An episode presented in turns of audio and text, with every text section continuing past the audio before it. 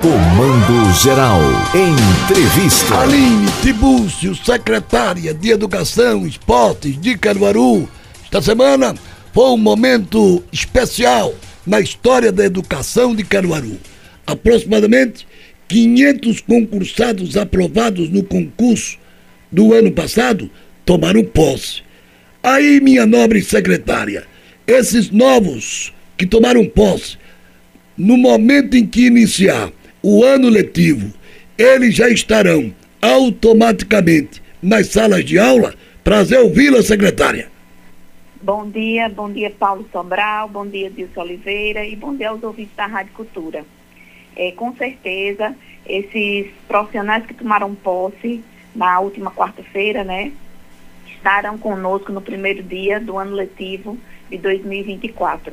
Eles vão ser convocados agora no final do mês para fazer toda a integração, conhecer como funciona a Secretaria de Educação, vão ser localizados, vão estar nas escolas junto com o retorno dos professores, dos gestores e coordenadores para se ambientar, entender como é todo o processo educacional.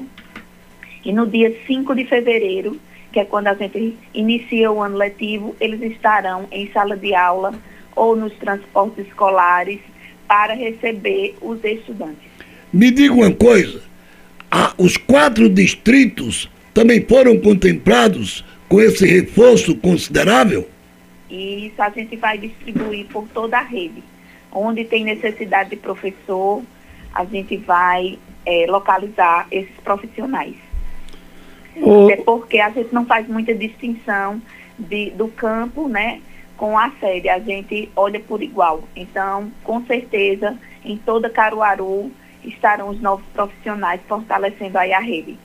Ô, ô secretária, qual é o impacto dessas nomeações exatamente na rede municipal de ensino no que diz respeito à quantidade de, de professores agora efetivados e também com aqueles contratados? Olha, o impacto é muito positivo.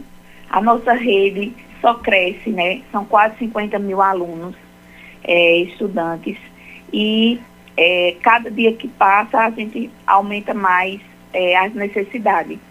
Então, esses profissionais vêm fortalecer é, a rede para que a gente possa ter aí uma, um ano letivo com muita qualidade, que todos os estudantes tenham professores, tenham auxiliares de educação, principalmente os auxiliares que é, atuam nos CMEs, nós temos, nós temos recebido todos os meses muitos é, estudantes de ICMEI, que são as creches, né? E esses auxiliares de educação vêm fortalecer o trabalho.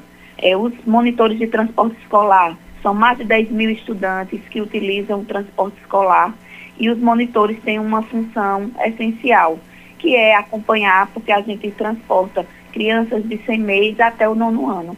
Então, esses monitores, eles auxiliam para que os pais sintam segurança em deixar seus filhos serem transportados pelo município. E os professores, a gente sabe da importância né, de ter excelentes profissionais é, em sala de aula, então só vem fortalecer. E eu estou muito feliz de receber, porque quando a gente trabalha, está comandando uma pasta e é escutado, ouvido, é muito importante. Então, só tenho a agradecer ao prefeito pela sensibilidade, porque eu digo que tenho sorte de estar comandando uma pasta que tem tanta atenção pelo prefeito Rodrigo Pinheiro.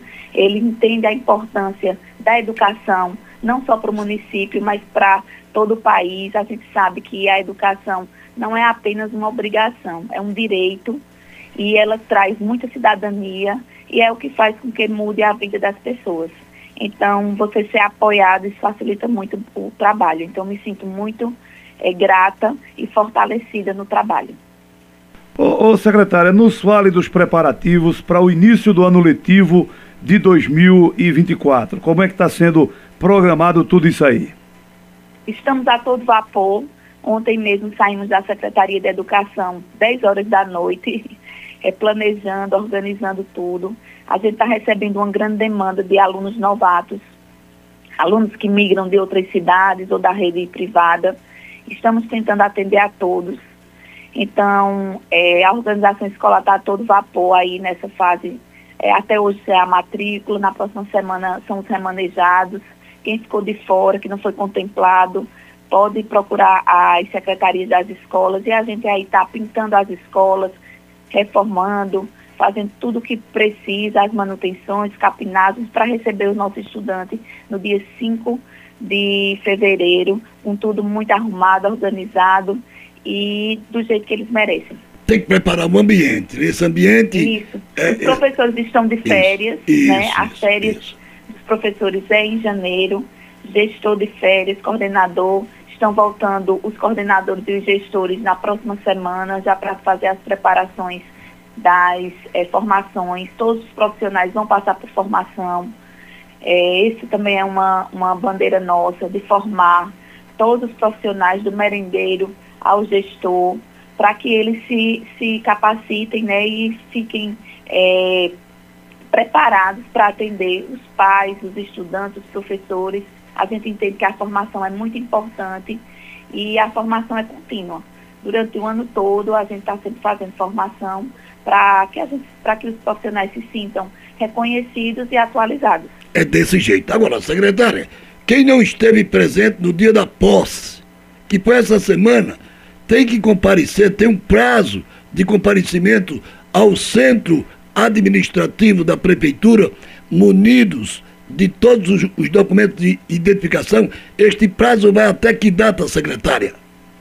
São 30 dias após a, a data da posse que eles têm né, para comparecer. Então, mais de 70% já assinaram a posse no dia 17 e eles já estão comparecendo ao centro administrativo para ir assinando essa posse, até porque é, eles precisam tomar posse para poder iniciar o ano letivo.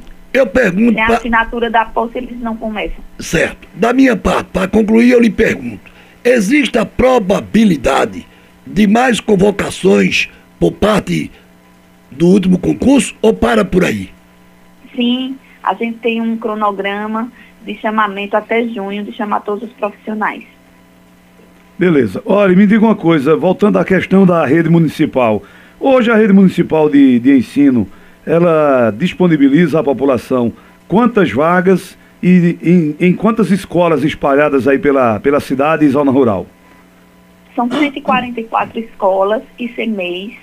Então a gente está fazendo o possível para atender a todos quando o pai pede é, numa escola específica e a gente não consegue atender, a gente é, muda para outra escola mais próxima da casa.